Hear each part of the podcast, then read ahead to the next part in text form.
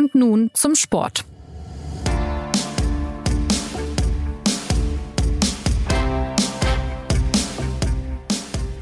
Herzlich willkommen zur neuen Folge des SZ Sport Podcasts. Erst haben zwölf Clubs mit ihren Plänen einer Super League die gesamte Fußballwelt in helle Aufregung versetzt. Drei Tage später war dann schon wieder alles vorbei. Doch die Wallungen, die das Projekt ausgelöst hat, sind geblieben und Konsequenzen hat das Ganze natürlich auch. Das Scheitern der Super League und die womöglich weitreichenden Folgen für den Fußball sind heute hier unser Thema. Mein Name ist Anna Dreher und über das große Beben ausgelöst durch die Geld- und Machtgier einiger Großclubbosse spreche ich heute mit meinem Kollegen Thomas Kistner. Hallo Thomas. Hallo. Und Johannes Aumüller. Hallo Johannes. Hallo zusammen. Die beide für die SZ sehr genau hinter die glanzvolle Fassade des internationalen Sports blicken. Thomas, vor einer Woche haben wir an dieser Stelle über die Pläne der Super League gesprochen, über den Streit zwischen den Machern dieser Elite-Liga und der Europäischen Fußballunion. Und nun können wir schon über das Scheitern des Projekts sprechen. So schnell kann es gehen. Hat dich das überrascht, dass es so schnell ging, der frühe Fall nach dem Hochmut? Also wenn ich, wenn ich mich recht entsinne, äh, habe ich das auch vor einer Woche schon in, in Richtung einer Totgeburt geschoben. Also überrascht hat es mich überhaupt nicht. Mich hat ähm, eigentlich nur überrascht, einmal mehr aufs Neue, ja, die, die, die Dreistigkeit, mit der sich ähm, äh, Leute in einem Gewerbe, in dem sie einerseits Milliarden bewegen, andererseits aber auch nicht für fünf Cent um Inhalte, um äh, Substanz des Produktes äh, kümmern, äh, dass sie da hin und her verschieben in ihren Rechnungen. Ähm, dass also sowas passieren kann, dass sich einmal mehr die sogenannte Creme äh, de la Creme dieser Branche als, um, um im Bild des Fußballs zu bleiben, Vollposten zu erweisen. Licht denn nichts anderes ist es ja gewesen, muss man mal ganz klar sagen. Drei Tage, das ist äh, schon eine ganz erstaunliche Zeitspanne für so ein umwälzendes, äh, angeblich äh, den ganzen Sport revolutionierendes äh, Machwerk. Wenn man äh, überhaupt nicht die Peilung hat, dass es hier trotz alledem um ein Produkt geht, das irgendwo beim Endabnehmer, also beim Fan, ankommen muss, wenn man das überhaupt nicht mit auf der Rechnung hat, und das hatten ganz erkennbar äh, die Macher der Super League nie auf der Rechnung, dann ähm, muss man hier wirklich von Versagen auf ganzer Linie sprechen. War denn das Entscheidende, dass als erstes Manchester City und dann noch die anderen englischen Clubs gesagt haben, wir wollen nicht mehr mitmachen? Oder wäre das früher oder später eh gescheitert, nachdem Paris, äh, Dortmund und der FC Bayern sich distanziert haben? Weil die waren ja offensichtlich fest eingeplant, Johannes. Mm, also es ist natürlich eine unglaubliche Wucht entstanden, als dann in der Nacht von Sonntag auf Montag diese Pläne offiziell angekündigt wurden.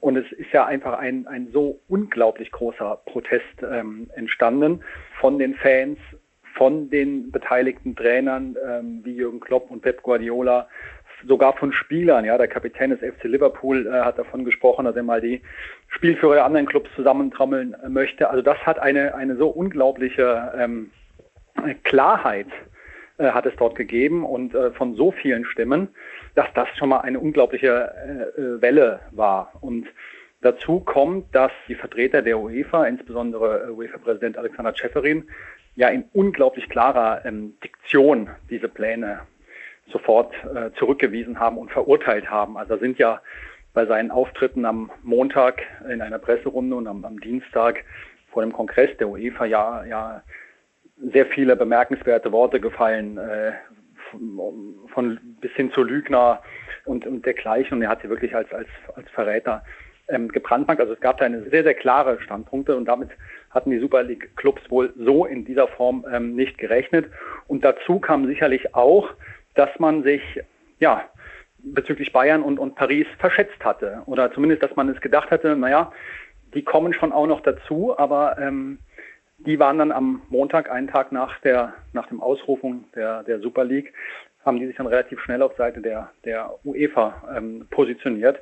Damit war die Konstellation, damit war die Konstellation klar und, und, und vor allem in England kam, kam dieser, dieser unglaubliche Druck zusammen, hat gesagt, Spieler, Trainer, Fans, auch die Politik, ja. Boris Johnson, der Premier, hat sich höchst selbst ähm, ähm, zu Wort gemeldet, eingeschaltet und damit gedroht, dass man ähm, Gesetze auf den Weg bringt, die so eine Superliga ähm, verhindern.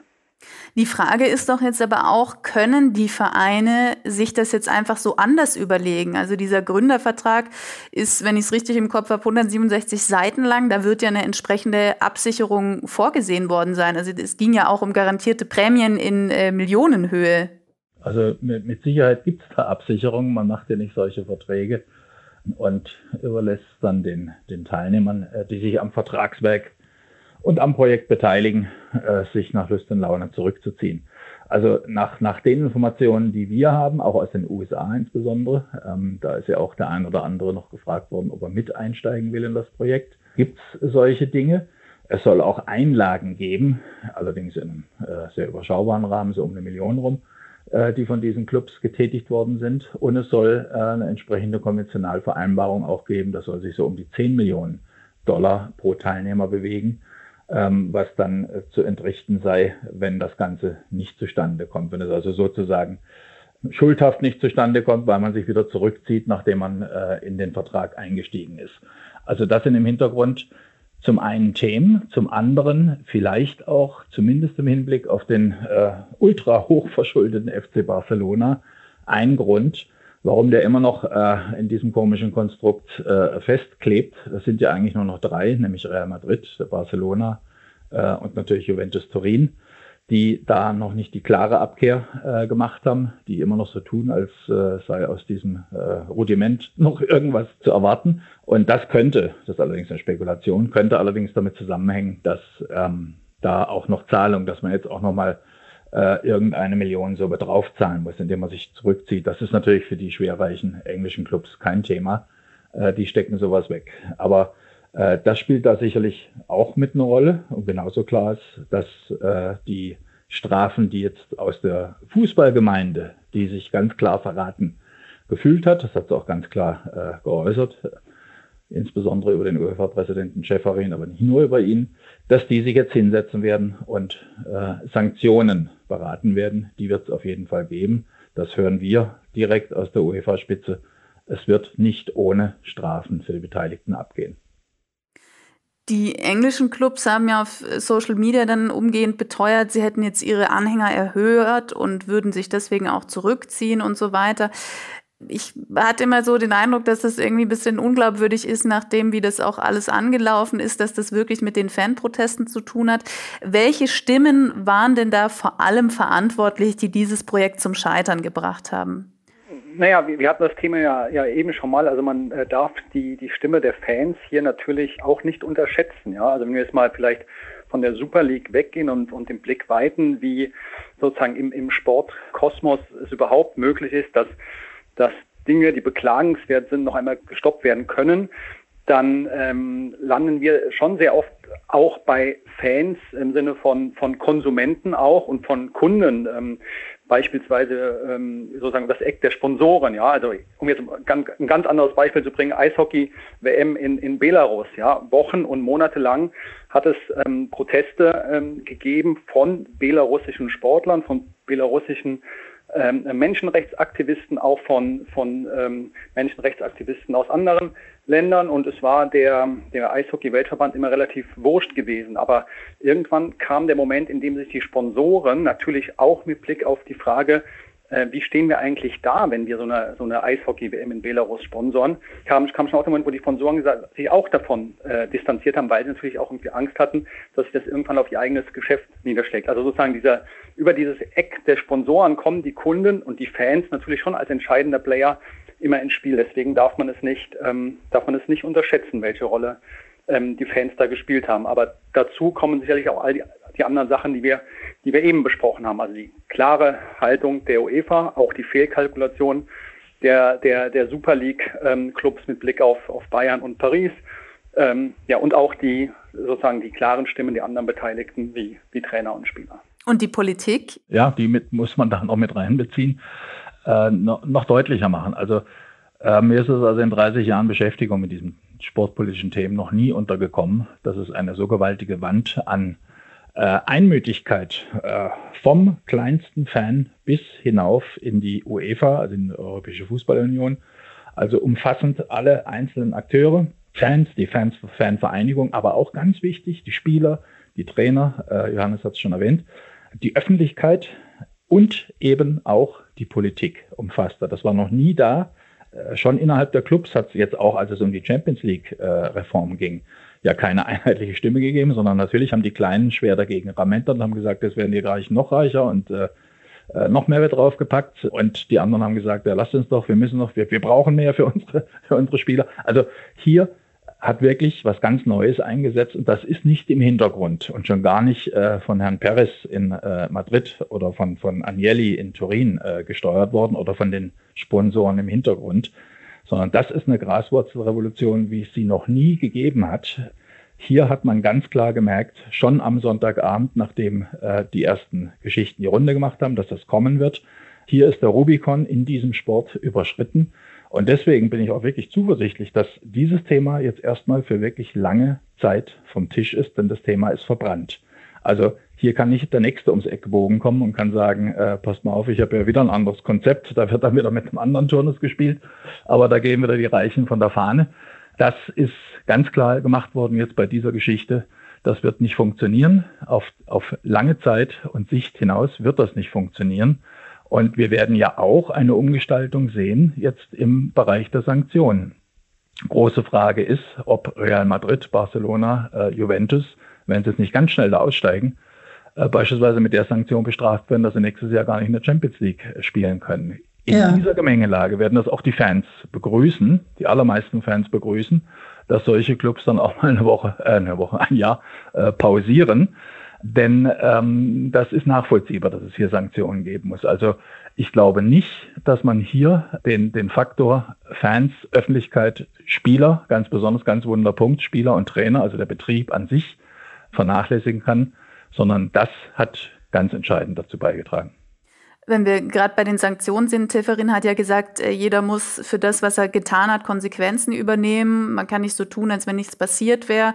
Äh, Disziplinarverfahren habt ihr jetzt auch schon angesprochen. Äh, jeder der beteiligten Clubs müsse auf unterschiedliche Art zur Verantwortung gezogen werden. Also glaubst du, das geht dann tatsächlich so weit, dass man sagt, nee, ihr spielt jetzt mal eine Weile nicht mehr in der Champions League mit, was ja dann die Clubs auch finanziell treffen würde?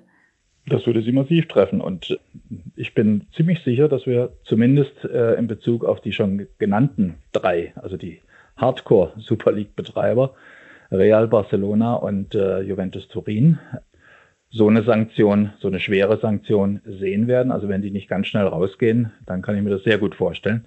Eben auch, weil sie zu dritt natürlich viel verwundbarer sind, als wenn es jetzt alle Zwölfe wären. Also die Frage, ob man alle Zwölfe jetzt mal für die nächste Runde aussperrt. Ich glaube, das ist sehr, sehr schwierig. Aber das ist ja nicht der Fall. Und die UEFA wird diese Gelegenheit, und übrigens auch die Clubvereinigung EK, e das darf man nicht vergessen, die ist ja am meisten verraten worden. Die hat ja freitags vor der Entscheidung noch einmütig der Champions League-Reform unter ihrem Vorsitzenden Agnelli und unter den richtungsweisenden anderen elf Clubvertretern zugestimmt, ja. um dann zwei Tage später zu lernen, Agnelli ist aus dem Boot ausgestiegen und äh, die zwölf machen jetzt ihre Super League. Also die sind jetzt direkt von ihren eigenen Spitzenvertretern verladen worden, die natürlich mittlerweile keine Spitzenfunktion mehr haben. Also auch für die EK mit über 250 Vereinen stellt sich jetzt die Frage, wie gehen wir damit um? Und die werden sich die Möglichkeit kaum entgehen lassen, äh, den, diesen zwölf Abtrünnigen jetzt mal einen Platz irgendwo mitten in der Reihe zuzuweisen. Das äh, werden wir das sicherlich sehen und die UEFA macht das ganz geschickt. Äh, die sagt ja auch jetzt schon, die Entscheidung über Sanktionen und wie wollen verfahren und auch äh, die Reform, die jetzt zur Wiedervorlage auf den Tisch kommt. Die Reform wird jetzt wieder reformiert. Ja? Das liegt jetzt in Händen äh, der EK und in Händen der Verbände. Und wie die sich zur Super League gestellt haben, das haben wir ja gesehen, sonst würden wir das Gespräch ja nicht führen. Also da wird es sicherlich Sanktionen geben und die UEFA wird es, äh, nehme ich mal an, recht geschickt spielen und schlicht und einfach immer wieder sagen, ja, wenn die Clubs das so wollen und wenn die Verbände das so wollen, dann machen wir das. Also auch im Sinne nochmal einer zusätzlichen Demonstration der eigenen Stärke und der eigenen Macht. Zum einen der, der, der neu gewonnenen Macht, muss man ja sagen, und zum anderen aber auch, um, was ja jetzt sportpolitisch wichtig ist, diesen Keil zwischen die Super League-Betreiber noch weiter auseinanderzutreiben. Denn natürlich haben die, die sechs englischen äh, Clubs und natürlich hat auch Atletico Madrid und ähm, die Mailänder Clubs, zumindest Inter Mailand, kein Interesse daran, mit den immer noch abtrünnigen, also diesen Hardcore-Superliga-Clubs, jetzt weiter in einem Boot zu sitzen und mit denen dann auch unterm Sanktionsgesichtspunkt mitverhandelt zu werden. Sie haben äh, sich da praktisch einen Lapsus geleistet, haben das falsch eingeschätzt. Es gibt ja auch diese Mea-Culpa-Bekundung von zumindest einigen Clubvertretern. Und damit muss gut sein. Und die werden jetzt einen Teufel tun, ähm, irgendwas, äh, irgendeinen Finger zu regen, um hier mit Real und Co. noch äh, in einem Boot vermengt zu werden. Im Übrigen ist ja auch schon von, von einigen englischen Clubs durchgedrungen, dass sie sich äh, eigentlich mit dem Rücken an der Wand gewähnt haben, dass sie praktisch überfallartig mit dem Thema konfrontiert worden sind. Ist zwar lang darüber geredet worden, aber wie sie es dann durchgezogen haben, das war so mehr oder weniger eine Nacht- und Nebelaktion, dass man ihnen gesagt hat, okay, ihr seid jetzt dabei oder ihr seid draußen. Hat sich denn schon jemand dazu geäußert, welche Strategie hinter all dem steckte? Beziehungsweise Johannes, welche Strategie würdest du dahinter vermuten, wie die, wie die ganze Aktion auch durchgeführt wurde? Wenn man jetzt sowas hört, wie die Clubs standen teils mit dem Rücken zur Wand, dann das, was wir vorhin besprochen haben, es wurde erwartet, dass Bayern, Dortmund und PSG auch einsteigen. Teilweise wirkt es ja irgendwie ein bisschen undurchdacht eher, aber siehst du eine Strategie? Naja, das Thema Super League kam jetzt nicht irgendwie ähm, plötzlich um, um die Ecke und war da, sondern es hat ja einen jahrelangen ähm, Vorlauf. Also der konkrete Zeitpunkt, ja, der war jetzt sicherlich äh, überraschend, aber im Prinzip hat es ja einen längeren, hat es ja eine längere ähm, Geschichte und schon im Januar ähm, haben wir ja in der SZ berichtet, dass es exakt dieses Modell, was es nun werden sollte, ähm, in einem internen Arbeitspapier dokumentiert worden war. Ja, also mhm. es ging exakt um diese zwölf Clubs, die am Ende dabei waren. Ähm, es ging exakt um die jetzt schon mehrfach angesprochenen drei Clubs Dortmund, äh, Bayern, Paris, die dazukommen sollten nach Wunsch der anderen zwölf. Es ging äh, um den um die, um, um die Banken und Firmen, die es gestützt haben, wie, wie, wie JP Morgan.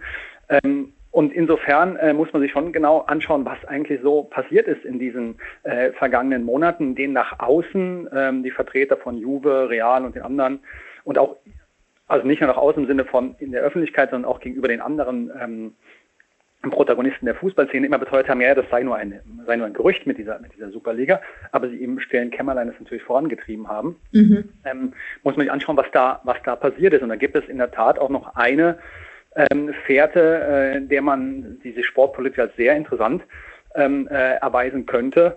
Ähm, nämlich, dass in diesem Arbeitspapier, von dem ich eben gesprochen habe, es auch einen Verweis auf die Person, äh, eine Person gibt, die nur mit dem Kürzel W01 dort firmiert. Und ähm, es gibt sozusagen die Vermutung unter kundigen Beobachtern, dass dieses W01 ähm, ähm, das Kürzel für einen Vertreter der FIFA sei. Und in dem Moment betreten wir natürlich ein sehr spannendes ähm, Terrain, ähm, weil der FIFA-Boss Gianni Infantino bekanntlich in den vergangenen Jahren auch immer mal wieder gezündelt hat mit Super League. Ähm, Ansätzen und, und äh, sich in einem unglaublichen Machtkampf mit der, mit der UEFA und deren Boss Schäferin ähm, befindet. Und äh, von daher wird es jetzt sehr interessant zu sehen, ob es da eine Beteiligung gab, vielleicht von der FIFA oder FIFA-Vertretern, gab an diesem ganzen, an diesem ganzen Prozess. Infantino selbst ist zwar in der vergangenen Woche auf dem UEFA-Kongress verbal sehr deutlich geworden, weil er zu den zwölf abtrünnigen Clubs gesagt hat, man müsse sich entscheiden, man kann nicht halb drin und halb draußen sein aus dem Geschäft.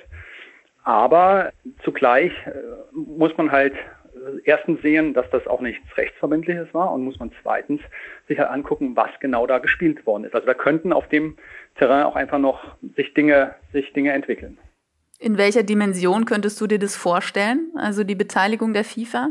Es ist jetzt, jetzt Spekulation, da, da genaueres zu sagen, was man halt aber weiß, ist, das habe ich ja eben schon mal angedeutet, ist, äh, dass es erstens immer wieder diesen, diesen, diese Vorstöße gab, ähm, Club WM als Stichwort, ja, von Seiten äh, ähm, Infantinos und dass man halt weiß, dass zwischen das FIFA und UEFA extremst verfeindet sind, insbesondere ihre beiden ähm, Spitzen. Das ist von daher, auch wenn Infantino sich mal ähm, auf ein Podest stellt und, und solch eine Formulierung verwendet, ja, dass es noch nicht bedeutet, äh, wie er sich tatsächlich positioniert hat das alles, was wir jetzt beobachten, die Reaktionen, aber auch dieses sich hintergangen fühlen von vielen anderen Clubs angesichts dessen, was die zwölf großen Clubs sich da überlegt hatten, führen die eventuell dazu, dass sich die Machtstatik im europäischen Spitzenfußball verändern wird, Thomas? Hm, das hat schon dazu geführt. Die Machtstatik äh, hat sich innerhalb von nur einer Woche so dramatisch verändert, dass wir vor einer Woche noch über die Abspaltung der ganz Großen und Mächtigen gesprochen haben und die Frage, ob die jetzt endgültig das ganze Geschäft äh, an sich reißen und unter sich verteilen. Und dass wir heute äh, darüber reden, ähm, und zwar ernsthaft darüber reden, ob jetzt Clubs wie der RSC Anderlecht, Sparta Prag äh, und Benfica Lissabon äh, und auch, äh, was weiß ich, Red Bull Leipzig und andere äh, darüber verhandeln, diese Großen zu bestrafen, beziehungsweise wie sie sie bestrafen. Unter anderem mit Ausschluss aus der Champions League. Also diese Machtverschiebung äh, hat natürlich schon stattgefunden. Denn wir müssen ja einsehen, äh, in, in diesem Geschäft zählen drei Dinge. Geld, Geld und nochmal Geld. Und wenn ich keine Superliga habe, einerseits, und andererseits jetzt darum bangen muss, überhaupt noch im internationalen Geschäft äh, vertreten zu sein, dann bricht mir als Club, als ehemaliger Superclub, ja ganz massiv die Finanzierungsbasis weg. Was machen eigentlich die Sponsoren dieser Clubs? Stehen die da jetzt noch, also die, die ohnehin schon drin sind, äh, stehen ja. da jetzt noch dahinter? Äh, was, was machen die Spieleragenten? Äh, die werden ja nun immer gerade mal Barcelona, aber auch Real Madrid. Ähm, von Juventus brauchen wir gar nicht zu reden mit einer halben Milliarde Verschuldung ähm, die werden jetzt schon anklingeln beim Sportdirektor und sagen, hört mal Jungs, schaut nicht so gut aus und die versprochenen, was waren es, 350 Millionen, glaube ich, äh, als Sofortspritze für die Teilnehmer, die bleiben ja nun auch aus. Im Gegenteil, es wird was zu zahlen sein. Wie äh, läuft das jetzt in der nächsten Zeit? Ähm, können wir damit rechnen, dass in der nächsten Saison noch diese irren Gehälter äh, überhaupt noch gezahlt werden? Ähm, es laufen Transferverhandlungen von Haaland bis. Ja. Ähm, auf all diese Dinge hat das jetzt enorme Auswirkungen. Das liegt ja völlig auf der Hand und die Machtstatik ist de facto bereits verschoben. Und ich kann mir vorstellen, dass der eine oder andere jetzt natürlich versucht, ähm, aus dem Superclub-Bereich äh, seine Kontakte zu denjenigen spielen zu lassen, die jetzt die mächtigsten Clubs sind, zumindest im Moment, und die nicht mitgemacht haben. Also Bayern München, ähm, vor allem Paris Saint-Germain, ähm, dessen Clubchef äh, Nasser Al-Khelaifi ja jetzt auch der neue EK-Vorsitzende ist, mhm. äh, Borussia Dortmund. Und also, dass man jetzt an die, an diese Garde rangeht und versucht, hört mal, äh, anti-chambriert ihr jetzt mal ein bisschen für uns und wart ihr jetzt mal ein bisschen unsere Interessen. Und zumindest in der öffentlichen Darstellung ist aus der einen oder anderen Richtung ja auch schon ein bisschen was gekommen. Also da wird sicherlich jetzt viel Politik gemacht werden, aber ähm, die Machtverschiebung, die hat stattgefunden. Wie ist es zu bewerten, Johannes? Also ganz, ganz im Grundsatz finde ich es positiv zu bewerten, dass dieses Diktat dieser, dieser Großclubs, ähm, dass das jetzt äh, reduziert wird. Nun darf man natürlich auch nicht aus Paris Saint-Germain und FC Bayern irgendwie die Wahrer, äh, sagen die edlen Wahrer des ewigen Guten machen oder, oder so, aber es ist nun mal ähm, ein, ein Trend gebrochen. Das muss man äh, wirklich sagen. Dieser, dieser, dieser Zuspitzung oder dieser ganze Verlauf, wenn man die letzten zwei, drei Jahrzehnte ähm, nimmt, dass immer mehr sich sozusagen bei den Großclubs ähm, zentriert und geballt hat an Macht, an, an Geld, an Geldverdienstmöglichkeiten, an, bei der Gestaltung des Verteilerschlüssels für die Champions League Einnahmen und so weiter und so weiter.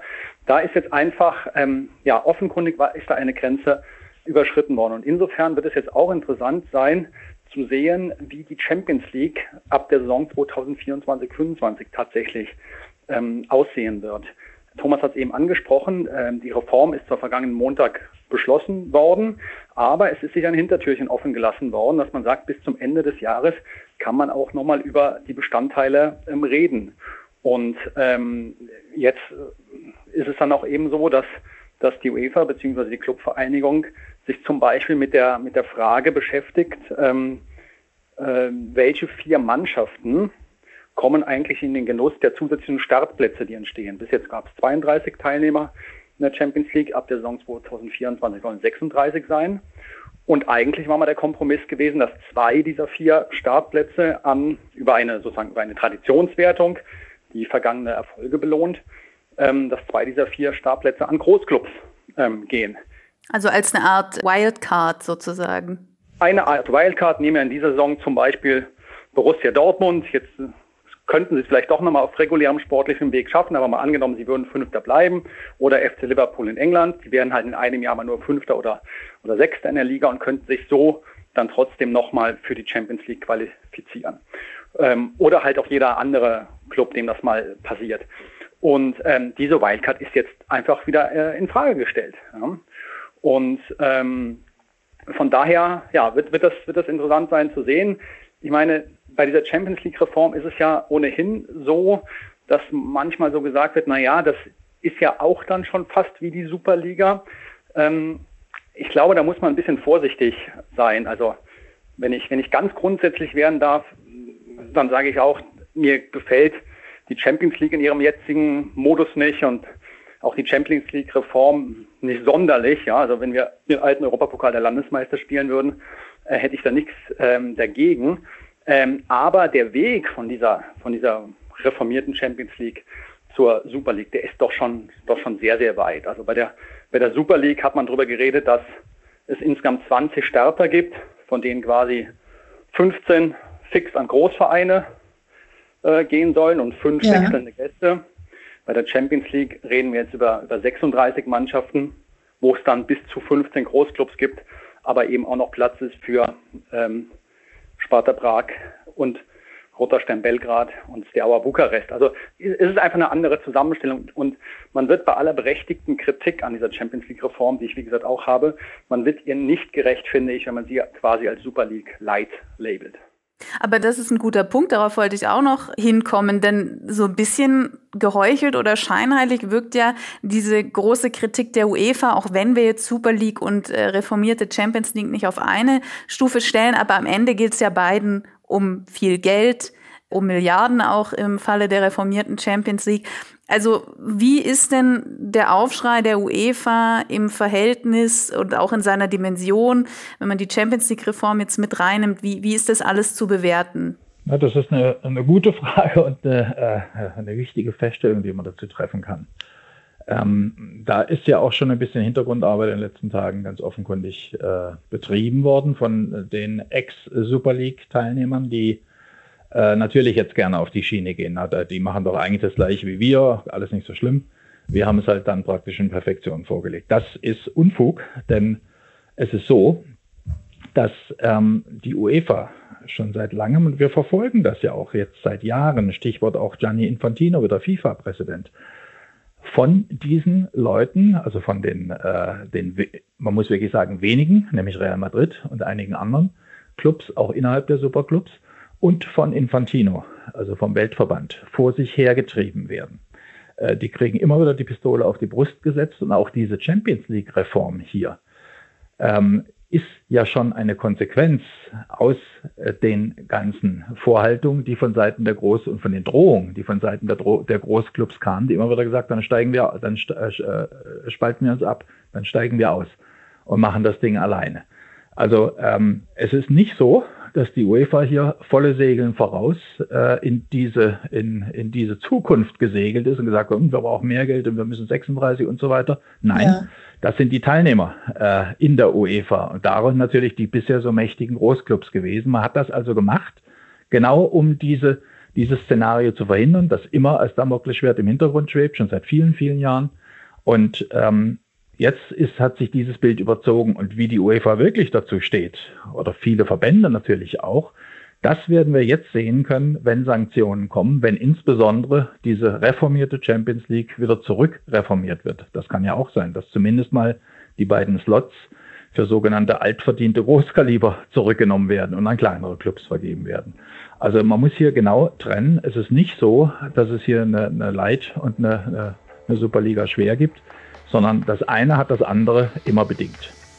Es wird uns auf jeden Fall in welcher Richtung auch immer noch eine Weile beschäftigen, auch zu beobachten, inwieweit sich jetzt tatsächlich das dann manifestiert, dass der Aufschrei der Öffentlichkeit tatsächlich was am Machtgefüge des Fußballs verändert hat. Für heute bedanke ich mich bei euch beiden, dass ihr euch die Zeit genommen habt, äh, das nochmal etwas zu entwirren, was da jetzt alles passiert ist und welche Folgen das haben wird. An Sie, liebe Zuhörer, vielen Dank, dass Sie dabei waren. Die nächste Folge gibt es nächsten Montag. Bis dahin eine schöne Woche. Machen Sie es gut.